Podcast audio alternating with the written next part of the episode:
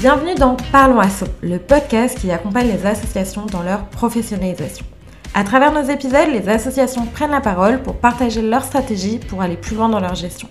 L'ambition de ce podcast, vous inspirer et vous aider à grandir grâce à l'expérience des acteurs associatifs. Pour cette saison, nous avons rencontré quatre acteurs du secteur pour discuter avec eux d'un sujet clé pour les associations, la collecte de fonds. Notre objectif, comprendre leurs problématiques et leurs stratégies pour vous aider à vous développer grâce à leur retour d'expérience. Bonjour à tous, nous sommes Emma et Charline et nous vous souhaitons la bienvenue dans le dernier épisode de notre première saison. Dans cet épisode, nous avons eu le plaisir de discuter avec Julien, directeur de l'agence de communication digitale OneArt. Ensemble, on a parlé du tournant digital que la communication des associations a pris ces dernières années et des différentes étapes clés qui découlent de cette transition pour réaliser une bonne campagne de collecte de fonds. Bonne écoute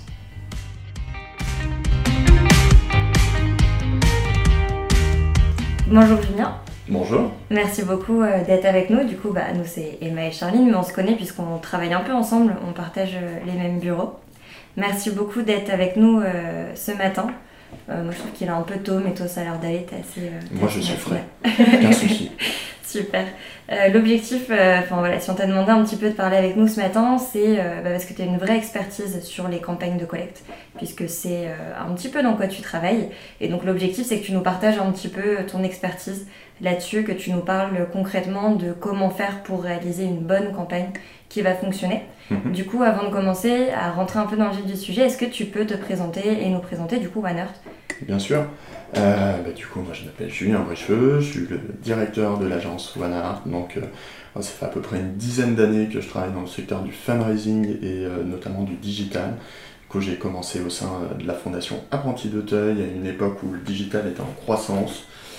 Et le but était de développer, structurer. Et puis après 4-5 ans passés là-bas, bah, j'ai décidé de basculer en agence et du coup de mettre mon expertise auprès de tous les clients de l'agence. Depuis 5 ans, on fait grandir OneArt, on accompagne de plus en plus d'acteurs sur un, un, secteur en pleine mutation, en pleine transition digitale.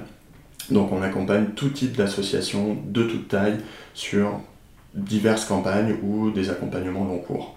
Donc on est vraiment spécialisé dans le digital, on a des compétences euh, très transversales, social media, chef de projet digital, euh, analyse data, euh, réflexion sur les messages créatifs à poser.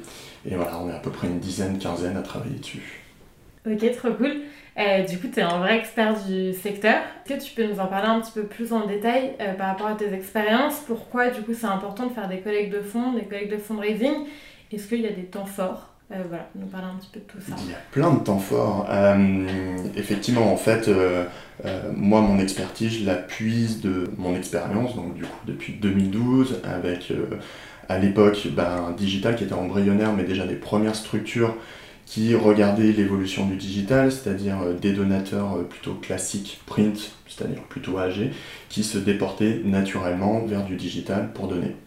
Euh, à partir de là est venue bah, une analyse un peu data, de comprendre d'où ils viennent, de mettre en place des outils pour justement bah, mieux les driver, mieux leur apposer du message, toujours dans une logique euh, synergie multicanal. Donc il y avait vraiment une logique euh, structurelle de développer des outils pour mieux accompagner tous ces donateurs. Et puis, euh, bah, l'augmentation du digital a fait que on s'est orienté vers des nouvelles campagnes, euh, des campagnes pures digitales, limite des campagnes, par exemple, adressées à des, à des générations euh, boomers qui ont un prisme avec un message digital, on en reparlera après, mais décliné sur du multicanal. Du coup, ça, ça a pas mal évolué depuis que tu fais ce métier. Avant, c'était des campagnes plus euh, qui étaient peut-être moins digitales et là, ça s'oriente de plus en plus vers du digital Tout à fait. Pourquoi on a mis l'accent beaucoup plus sur la transition digitale? Tout simplement parce qu'on avait beaucoup plus de ressources qui venaient sur ce canal-là. Du coup, ça justifie un investissement marketing euh, dessus. Et donc, pas mal d'organisations se sont structurées. À la base, on était plutôt sur euh, des chefs de projet euh, base de données qui ont pris à bord un peu la partie digitale. Puis après, c'est structuré avec vraiment des responsables marketing digital qui ont fait développer les pôles. Puis maintenant, on arrive dans certaines structures avec vraiment des, des pôles structurés digital, limite des studios à l'intérieur des associations, avec une logique très transversale, c'est-à-dire le digital, en fait, il décloisonne un peu les silos. Dans les associations, on a souvent un département communication, un département marketing avec euh, des messages qui sont complètement différents. Sauf que sur le digital, il faut une certaine cohérence. Mm. Du coup, on se retrouve avec des équipes digitales qui apportent un peu cette cohérence de messages sur euh, bah voilà, tous les supports euh, qu'on peut voir. Du coup, là, tu parles du fait qu'il y a beaucoup d'assauts qui sont justement très structurés et qui ont aussi ces connaissances euh, du digital. Mm. Pour autant, une campagne digitale, euh, les petites assos, il ne faut pas non plus qu'elles prennent peur. C'est aussi accessible à des assos qui peut-être sont un petit peu moins organisés Tout à fait. Bah, c'est ce qu'on a vu en fait euh, sur le secteur. On a eu les grosses structures qui évidemment étaient bah, beaucoup plus chevronnés pour mettre en place euh, des grandes campagnes, mais on a aussi eu des petits acteurs qui ont voulu se lancer. Et en fait, l'opportunité du digital, c'est que c'est entre guillemets moins cher par rapport à une logique euh, marketing print qui nécessite de créer des courriers, d'envoyer des courriers. Il y a quand même des frais, à prendre en compte. Sur le digital, on peut commencer à construire sa notoriété, avoir son site internet, avoir son module de don avec bah, des frais de transaction qui restent accessibles. D'ailleurs, on a vu pas mal de, solutions euh, de formulaires paiement type euh, Eraser, type HelloAsso qui permettent de mettre en place ça très facilement. Et puis, elles se sont structurées, ces petites assos, pour également communiquer et collecter de la data. Je parle par exemple d'adresse email, c'est tout bête, euh, newsletter. Puis après sont venues bah, des logiques un peu plus de pétitions, manifestes pour collecter de la data et communiquer. Donc en fait, oui, c'est accessible pour des petites structures qui peuvent faire des campagnes euh, et du coup adresser au bon public. Euh, comment expliquer ça? Euh, On a des structures associatives qui ont leur champ d'expertise. L'idée est de travailler bah, du coup un message qui s'adresse spécifiquement au public qui vise. Et ça, on a les outils en fait sur le digital. Je pense notamment à Facebook Ads avec le Business Manager. Je pense également à Google Ads. Euh, qui comprend de l'achat de mots-clés, mais qui comprend aussi euh, la diffusion de bannières. Et en fait, on a toute une logique de segmentation un peu socio-démographique qui nous permet d'aller apposer le message sur des gens qui normalement sont réceptifs par rapport à ça. Donc c'est une réelle opportunité pour, euh, pour les associations de diffuser.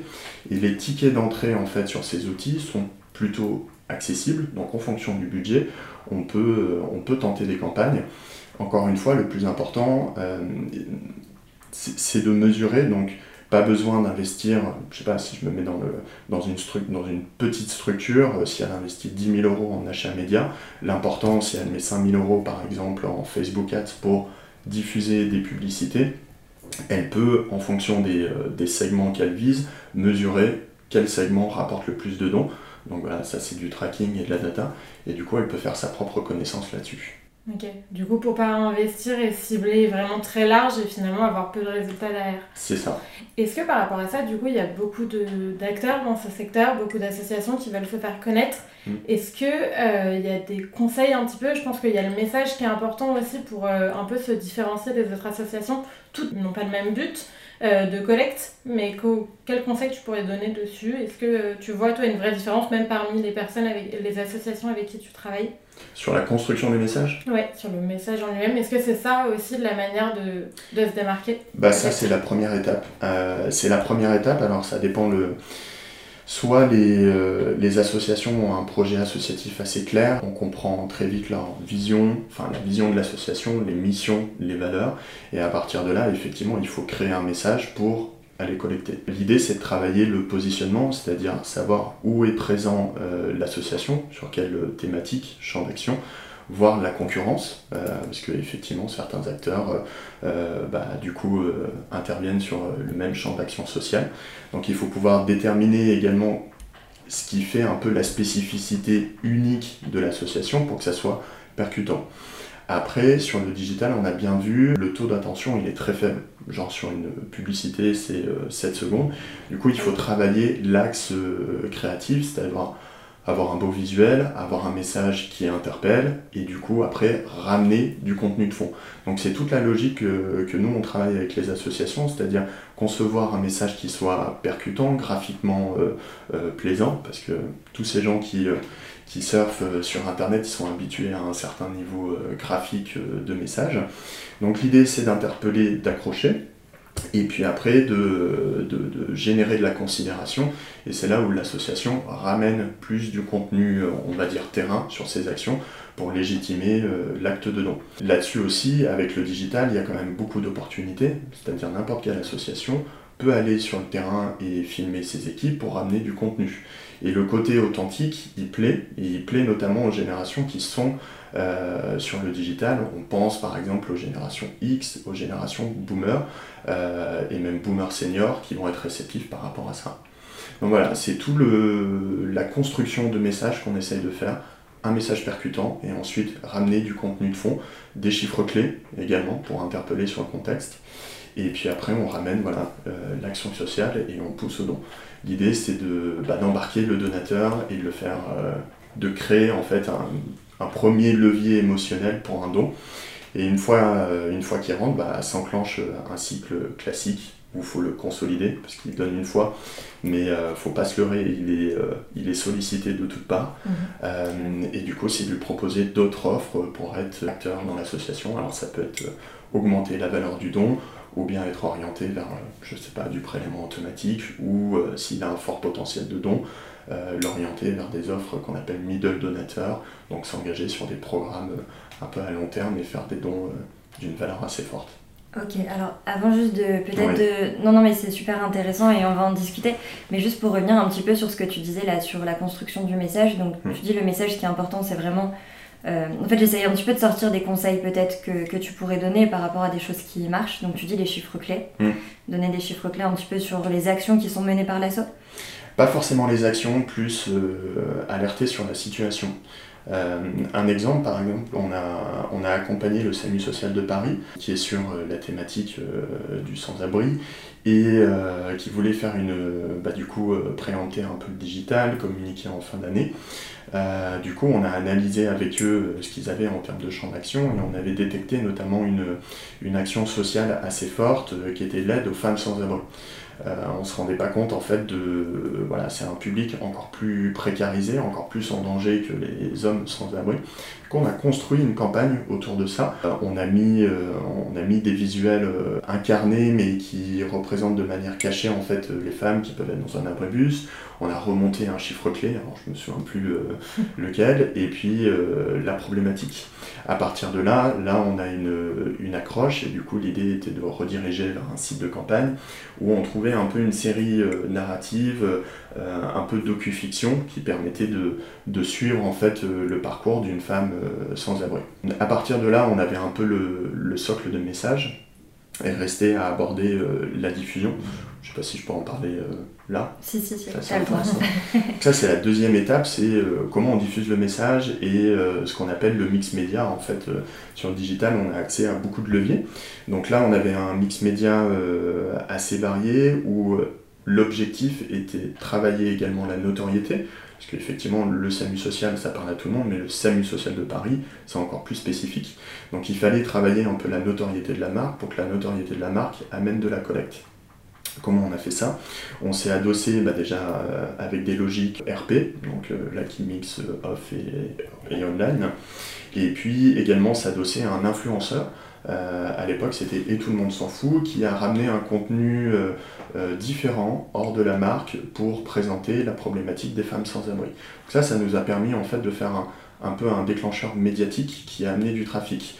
À partir de là, on a du trafic qui est généré, on a ce qu'on appelle du reach, et derrière, on a des outils un peu plus à la performance qui diffusent. J'en ai parlé, par exemple, Google Ads, avec des mots-clés, on a de la programmatique, c'est-à-dire de la diffusion euh, de bannières, on avait du Facebook Ads et euh, d'autres leviers, emailing, etc. Donc voilà, c'est tout ce chaînage qu'on essaye euh, de créer, c'est-à-dire d'interpeller sur le message de campagne et puis après de ramener sur une action de collecte de fonds. Ouais, c'est vraiment un processus créatif pour vraiment partir du début à arriver à la collecte au, final. par rapport à ça, est-ce qu'il y a un moyen d'évaluer une campagne. On dit souvent qu'il n'y a jamais de campagne réussie parce qu'on veut toujours avoir plus, mais est-ce que vous avez des, des KPI ou des, des, indicateurs que vous suivez euh, qui, bah, par exemple, même Facebook Ads ou autre, qui, qui te dit est-ce que tu as touché la bonne personne et est-ce que tu l'as bien touché? Ça, à chaque fois, on se dote euh, d'outils. Un outil, euh, on va dire, basique et à minima qu'il faut déployer, c'est Google Analytics. Déjà, ça donne, ça mesure via les cookies bah, voilà, le nombre de sessions, de visites, de comportements sur la page. Donc ça, c'est très, très précieux pour détecter bah, déjà la qualité du trafic euh, qu'on génère. Après, sur tout ce qui est investissement euh, média, effectivement, derrière, on a euh, sur Facebook Ads, sur Google Ads, bah, justement une logique de tracking qui permet de remonter les conversions sur l'outil et de voir en fait sur 5000 euros investis, j'en ai généré 10 000 et du coup on a ce qu'on appelle un ROAS, c'est-à-dire le retour sur investissement de l'achat média. Et après, pour en revenir à Google Analytics, on peut aussi le connecter à son formulaire de don qui permet de remonter un peu les tendances de dons et on se retrouve en fait à la fin à avoir un beau tableau de bord où on sait exactement ce qu'on a généré comme trafic, qu'est-ce qu'on a eu comme taux de conversion et ce qu'on a eu comme, euh, comme don in fine et après on compare par rapport à l'investissement de la campagne ce qu'on a récolté. Qu'il faut savoir c'est que sur ces campagnes digitales, si on est beaucoup en prospection, euh, la règle, c'est pas qu'on soit à la rentabilité tout le temps, c'est très difficile de prospecter. Du coup, l'idée, c'est d'arriver effectivement à un ROI de 1. Si on est plus, bah, effectivement, c'est un succès. Mais des fois, on peut être un peu moins. Mais ce qu'il faut surveiller, c'est quel type de donateur on a recruté et euh, faire un point un an après ou deux ans après sur la durée de vie du donateur, c'est-à-dire ce qu'il a ramené, ce qu'il a redonné. Et, euh, et du coup, là, on peut calculer plus précisément la rentabilité de la campagne. Et ça, t'en parlais du coup un petit peu sur le, sur le réengagement des donateurs. Est-ce que voilà, est qu'il y a des choses qui, qui marchent? Comment est-ce que vous faites ça un petit bah Ça, c'est, euh, pour moi, c'est fondamental. C'est-à-dire, euh, on, a le droit de prospecter à perte, mais on n'a pas le droit de fidéliser à perte. Donc ça, c'est hyper important. C'est ce qu'on appelle un peu le, supporter de journée, ou euh, un peu comment on cultive ces communautés. Et effectivement, il faut pouvoir créer des cohortes, des segments euh, de donateurs, nouveaux donateurs, et du coup de, de, créer en fait un cycle relationnel qui permet de faire monter en valeur ou d'augmenter la fréquence du don. Donc on reste sur des logiques euh, récentes, fréquence montante, très marketing, RFM. Mais voilà, le fundraising, c'est du marketing appliqué euh, à notre secteur, à l'associatif. Et donc ça, c'est euh, très important de, de cultiver ces communautés-là et d'avoir des outils justement pour détecter, analyser et prévoir d'autres campagnes. Et est-ce que du coup, par rapport au réengagement, vous, faites, vous vous adressez différemment aux personnes qui ont déjà donné pour les fidéliser? Tout à fait. Est-ce qu'il y a des temps forts aussi, euh, peut-être pour eux, que vous sollicitez à d'autres moments que, les nouveaux donateurs Alors, effectivement, il faut, il faut construire des offres par rapport au profil du donateur. Si par exemple un donateur vous a donné 10 000 euros, bah, du coup, euh, vous n'allez pas avoir la même stratégie derrière on va être plutôt sur du middle grando où on va essayer de faire de la relation un peu one-to-one et essayer de l'embarquer sur des projets, donc vraiment le, le, le pour, euh, pour voilà, construire avec lui et euh, bah, le, faire monter en valeur dans, dans la structure associative. Après, oui, effectivement, on se retrouve avec des petits dons, des petits dons euh, entrants. L'idée, c'est qu'ils fassent un deuxième don et pourquoi pas les orienter vers du prélèvement automatique. C'est vrai que ça, c'est assez important pour les structures associatives. Pourquoi? Parce que une fois qu'un donateur est en prélèvement automatique, notamment sur le digital, normalement, il bouge très peu et ça permet à l'association en fait de sécuriser sa trésorerie.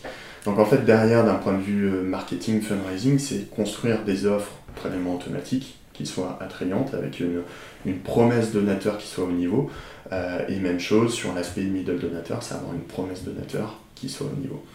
Et ces donateurs particuliers, bah, ils sont également, euh, ils travaillent par exemple, ils peuvent être euh, liés à des entreprises, ils peuvent être chefs d'entreprise, donc ça peut découler en fait sur du mécénat. voilà, c'est là où on en revient en fait à la, un peu à la transversalité euh, du digital et même du grand public, c'est après essayer de, comprendre un peu le, le, profil de ces donateurs et puis d'orienter vers d'autres formes d'engagement. Et donc comment tu fais pour les engager? Ça passe plutôt, euh, selon toi, par de l'emailing? Ça passe par... Euh, Ça passe par... Euh, si on recrute via de l'emailing, effectivement, il faut, il faut pouvoir conserver le canal digital, mais ça n'exclut pas des relances print. On prend dans le secteur marchand, par exemple Amazon, c'est le meilleur acheteur sur la plateforme. Ils se débrouillent quand même pour leur envoyer à un moment donné une petite brochure, papier. Donc du coup, cette logique-là, elle est, toujours présente et les associations doivent aussi reproduire. Ce qu'il ne faut pas, c'est effectivement un nouveau donateur ou quelqu'un qui se déporte euh, sur le digital. Si on continue à lui envoyer des tonnes de courriers euh, dépliants, ça peut être contre-productif. Mmh. Mais voilà, après, tout se mesure, il faut voir le, taux de retour en fait sur ces actions marketing et réajuster. Donc oui, le digital, en fait, en une dizaine, quinzaine d'années, euh, complexifie un peu la, la relation et du coup nécessite au niveau des organisations bah, se doter un peu en interne d'outils, mais aussi de ressources qui s'intéressent à ça. Ok, et donc outils, donc tu as parlé un petit peu donc, de tous les outils de suivi. Est-ce qu'il y a d'autres outils auxquels tu penses qui sont justement du coup bah, indispensables pour une asso euh? Outils, euh, bah, outils sur le digital, euh, je parle un peu outils communication, bien évidemment, site internet, voilà, site institutionnel. Euh, dessous, ça veut dire euh, travailler ben, un peu tout ce qui est référencement naturel, avoir un formulaire de don, donc ça j'en ai mentionné, il y en a certains qui sont abordables aux tips comme, euh, comme nos amis des Asso, mais également d'autres pour des plus grosses structures, par exemple Eraser ou GiveExpert. Et puis après, des outils de promotion.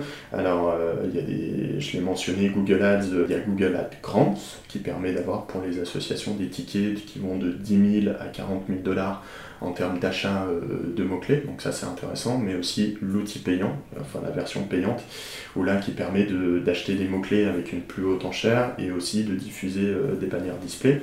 On a parlé de Facebook avec le Business Manager euh, qui permet de diffuser des pubs. On a également la programmatique, donc là c'est encore une autre logique, on va pas rentrer dedans, mais qui permet de diffuser des bannières. Puis après d'autres outils, justement, Canon Email, je pense Sendinblue, Mailchimp, etc., qui sont plutôt accessibles. Euh, qui permettent de communiquer. Quoi d'autre comme outils bah, Les outils d'analyse, on l'a évoqué, Google Analytics, mais aussi la partie CRM, c'est important d'analyser la donnée. Euh, et quoi d'autre? Et après, bah, on a plein d'outils du digital, alors je pourrais pas rentrer dans le détail, mais euh, Canva, je ne sais pas si vous mhm. connaissez, voilà, qui permet peut-être pour certaines organisations de créer des publicités créatives assez facilement voilà, il faut, euh, il faut être en veille euh, sur les outils. On a aussi la partie réseaux sociaux. Je pense à des outils euh, de publication automatique type Outsuite. Enfin voilà, moi j'en ai, plein dans mon sac à dos. Mais, c'est intéressant parce que justement, comme quoi il y a des outils qui sont assez complexes et aussi un petit peu moins abordables, mm. mais il y a aussi des outils qui peuvent être déployés facilement par des assos qui ont peut-être moins de moyens qui sont aussi moins nombreuses, euh, qui n'ont pas forcément un département marketing. Mm. Tu parlais notamment de Canva. Euh, moi, je suis pas du tout en com, et c'est vrai que du coup, on fait quelques visuels avec ça assez facilement, c'est mm. gratuit. Euh, Google Analytics, je crois que c'est pareil, il y a plein de tutos vidéo, il y a des choses qui permettent vraiment de mettre en place facilement, Sendinblue, Mailchimp. Enfin, c'est vrai qu'il y a plein d'outils aussi qui permettent justement que les actions digitales soient abordables pour un petit peu qui veut mettre les mains dedans. Exactement. Donc c'est important.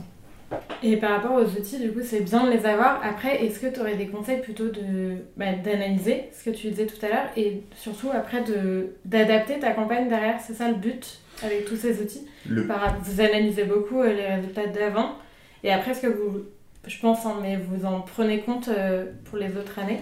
En fait, il y a deux aspects. Euh, il y a déjà pendant l'aspect campagne. quand on est sur du print, on crée son message, on l'envoie et une fois que c'est donné à la poste, bah, on peut plus, on peut pas, voilà. On est obligé d'attendre le dépôt poste et de voir les premiers retours et là de détecter si c'est une bonne campagne ou pas. Ce qui est génial sur, euh, sur le digital, mais qui demande un peu plus d'effort, c'est que du coup on diffuse, euh, on, collecte de la data et on peut ajuster en cours de campagne. C'est-à-dire on peut se rendre compte que tel ou tel segment est pertinent ou telle ou telle euh, publicité est pertinente. Donc là on a accès en fait à une notion qui est de la B-test en temps réel et du coup on peut tout tester. Euh, donc ça, c'est une couche supplémentaire qui demande du temps, mais voilà, on peut tout AB tester. On a même des outils qui permettent euh, d'AB tester les sites pour différencier euh, la création graphique et voir ce qui marche le plus en termes de messages. Alors, AB tester, du coup, c'est vraiment comparer. C'est comparer une version A versus une version B, et on regarde laquelle génère le plus de trafic, et in fine, euh, ce qu'on recherche dans les campagnes fundraising digital, ce qui génère le plus de dons. Au bout d'un moment, euh, on a quand même une forte saisonnalité. Euh, Emma, tu parlais des temps forts. Mm. C'est vrai que tout se concentre plutôt sur la fin d'année. Pourquoi la fin d'année? Parce que c'est limite sur le mois de décembre à peu près 50% des dons pour certaines organisations qui se concentrent, donc c'est important d'être de, d'être présent. Donc il y a un investissement média et, euh, et là on mesure en fait l'effort investissement média et on teste des messages. Et euh, quand on arrive par exemple sur les derniers jours de l'année, je pense notamment 29, 30, 31 décembre où on a vraiment ce qu'on appelle des gestionnaires qui viennent avec la dynamique fiscale faire leurs dons. Donc voilà, à ce moment-là, il ne faut pas que le formulaire de don tombe. Euh, et du coup, bah, si on a cette phase d'apprentissage à partir de euh, mi-novembre, euh, début décembre, bah, ça nous permet à partir de mi-décembre, par exemple, de couper les segments qui ne sont pas pertinents, de couper les publicités qui ne sont pas pertinentes, et du coup de concentrer l'investissement média dessus. Ok, donc vous ajustez vraiment au cours de la campagne pour que ça soit le plus pertinent à la fin. Exactement. Euh, du coup, oui, il y a le temps fort au niveau de la fiscalité au mois de décembre, mais je crois qu'il y avait aussi une autre logique qui est plutôt. Enfin, tu nous avais expliqué un petit peu peut-être religieuse, qui est aussi pourquoi décembre est aussi important euh, pour les collectes de fonds. Est-ce qu'il y a d'autres temps forts qui commencent à se créer ou vraiment, du coup, 50% c'est énorme et les autres 50% ils sont répartis euh, tout au long de l'année? Ouais, l'enjeu est de créer des nouveaux temps forts pour toute organisation en fonction de son champ de, compétences. On prend par exemple sur la lutte contre le cancer, on a Octobre Rose, du coup on crée des temps euh, dédiés, un peu décloisonnés de la fin d'année, et c'est un peu l'enjeu pour les associations de ne pas se retrouver coincé avec juste un temps fort de fin d'année. Donc c'est en créer de nouveau, mais encore faut-il être, être légitime. Après oui, sur les organisations euh, religieuses, et effectivement ça se calme sur les, sur les temps euh, liturgiques, etc. et du coup ils peuvent créer de d'autres temps de, de, collecte. Souvent, on a le, bien évidemment la campagne de fin d'année, on essaie de décloisonner, d'avoir des campagnes, par exemple, de, de printemps, en ramenant euh, une autre logique. Euh, voilà, c'est la tendance. Trop bien, mais on a déjà plein d'infos, euh, c'est cool, tu nous as donné plein plein de conseils. Moi, il y a juste un, un, dernier truc sur lequel je voulais revenir, que tu mmh. nous avais dit quand on a un peu préparé l'entretien et que je trouvais intéressant, c'est tu nous avais parlé des labels. Euh, sur les campagnes de mettre en avant des labels qui vont venir justement euh, donner de la crédibilité à l'association. Est-ce que tu peux nous en parler? Je trouve que c'est une piste qui est intéressante et que peut-être toutes les associations ne connaissent pas. Ouais. Euh, alors pourquoi le label? On joue toujours sur la réassurance en fait. On essaye. On a une matrice de motivation du don, la proximité, la transparence, etc., l'émotion. et la réassurance est quand même importante. Quand vous vous allez acheter euh, votre grille-pain ou euh, votre machine à laver, bah, du coup, euh, vous faites au moins 5 ou 10 recherches pour savoir, ok, est-ce que cette plateforme elle est digne de confiance pour faire mon achat, est-ce que j'achète au bon prix, etc. Bah voilà, le comportement sur le don est la même chose. L'association va comparer, va avoir un peu le sérieux, va regarder bah, effectivement les labels, je pense à Don Confiance, IDEAS, etc. Euh, c'est vrai que le secteur a été marqué euh, par quelques scandales, mais du coup, qui ont, été bien euh, jugulés avec justement ces, ces, labels qui permettent d'apporter un obligage de confiance, le contrôle de la Cour des comptes, etc. Donc tout ça, ce sont en fait des petits marqueurs qu'il faut tout le temps remettre dans les communications. Mais les associations sont plutôt habituées, elles le font déjà sur le print pour amener ça. Il faut juste pas oublier ça sur le digital. Et d'autant plus maintenant sur les formulaires de dons, par exemple, bien expliquer que le formulaire de don est sécurisé, etc. Donc voilà, il faut, faut montrer patte blanche. Ouais, il faut vachement communiquer sur la transparence. Euh, de toute façon, il faut communiquer sur la transparence, envoyer son rapport d'activité, enfin ça, ça fait partie du cycle relationnel. C'était très intéressant, tu as dit beaucoup de choses et beaucoup de conseils et tu as même illustré, donc c'est top. Ça va aider, je pense. Et en plus, tu as surtout montré que c'était accessible aussi bien aux grosses associations qui le font déjà et qui sont accompagnées aussi, mm. pour certaines, par des agences comme OneArt. Mais aussi, en fait, les petites associations peuvent le faire euh, à leur niveau et à leur échelle. Et c'est super encourageant parce que ça va les aider à se développer. Euh, tu as parlé beaucoup de la veille. On voudrait savoir un petit peu euh, toi, qu'est-ce qui fait aussi que tu restes motivé par, par le secteur associatif, qui n'est pas forcément évident, et surtout, euh, bah, qu'est-ce qui t'inspire au quotidien pour justement bah, diversifier les campagnes? Parce que je pense que, exactement comme tu l'as dit, on ne fait pas toutes les mêmes campagnes pour toutes les assos. Donc, euh, comment vous arrivez, comment tu arrives à te renouveler, tout simplement? Bah Déjà, on surveille beaucoup ce qui se fait sur le secteur marchand, c'est-à-dire de voir comment on peut adapter des nouvelles techniques de campagne au service des associations. Euh, ce qu'il faut savoir, c'est qu'à chaque fois qu'on réfléchit à un message, on se base sur des, on va dire des personas ou qui on vise. On est quand même dans une, société qui évolue, monde d'après entre guillemets, donc on est beaucoup sur des consommateurs avec des, attentes au niveau de l'engagement qui, voilà, qui diffèrent et je pense vraiment que les associations ont un rôle à jouer en fait pour les engager. Et ça, ça nécessite de sortir un peu de la marque, de sortir des codes classiques de communication et de collecte et de tester des nouvelles choses. Je vais parler par exemple de l'influence marketing. On a beaucoup, euh, d'entreprises euh, qui ont développé ce créneau-là avec du placement de produits, etc. Mais on se rend compte sur la partie euh, associative qu'on a beaucoup d'influenceurs qui peuvent ramener un éclairage différent sur un sujet, qui peuvent s'engager auprès d'une association et du coup aller toucher des gens qui euh, sont plus trop réceptifs par rapport aux canaux traditionnels euh, des associations. Je parle euh, par exemple d'envoi sur des générations X de mailing papier, le côté street marketing qui peut peut-être agacer. Donc voilà, c'est essayer de trouver de nouveaux moyens de communication et l'influence marketing moi, j'y crois beaucoup, ça peut être euh, développé. Donc voilà, tout l'enjeu en fait sur, euh, sur le secteur, en tout cas pour nous et pour moi, c'est de voir ce qui peut être adapté du secteur marchand vers le secteur non marchand et de bien prendre en compte les spécificités des associations du secteur pour créer des belles campagnes. Hyper intéressant parce qu'on sait que justement il y a beaucoup d'associations à qui le mot marketing fait un petit peu peur. Et en fait, comme tu dis, il ne faut pas en avoir peur, il faut justement s'en inspirer. C'est ça. Le but, c'est d'adresser le bon message à la bonne personne L'idée, c'est pas d'harceler en fait les, potentiels donateurs, c'est juste détecter ceux qui sont potentiellement euh, attirés par la cause, leur faire remonter un peu des sujets de société. On est vraiment dans, dans une société un peu euh, anxiogène, sauf que les associations ont des projets porteurs d'espoir, et du coup, c'est là où ils doivent engager leur euh, communauté dessus. Ça semble simple, mais il y a quand même pas mal de travail. Et... Il y a quelques étapes. Ouais, mais c'est pour ça que du coup tes conseils, enfin tout ce dont tu as parlé, je pense que ça va, ça va être super utile, on espère. Clairement. Bah, j'espère aussi. C'est possible. bah, merci beaucoup Julien en tout cas euh, d'avoir partagé ça avec nous. Et bah du coup, euh, j'allais dire à bientôt, mais, bon, on, va on va se voir toute la journée. à bientôt, merci. Merci de nous avoir écoutés jusqu'au bout. De notre côté, ce qu'on retient de cette discussion, c'est l'importance de soigner son message à l'image de son association et des personnes que l'on souhaite toucher, en s'aidant d'outils de diffusion et d'analyse. Nous tenons à remercier Julien pour son temps et ses précieux conseils. On espère que ces derniers vous serviront et que cet épisode vous a plu. Vous pouvez retrouver toutes les références dans le descriptif de l'épisode. Voilà, c'est la fin de notre première saison. On espère que les expériences partagées par nos invités vous aideront à développer votre association. On remercie tous nos interlocuteurs et interlocutrices pour leur temps. Et puis on vous dit à très vite pour une nouvelle saison.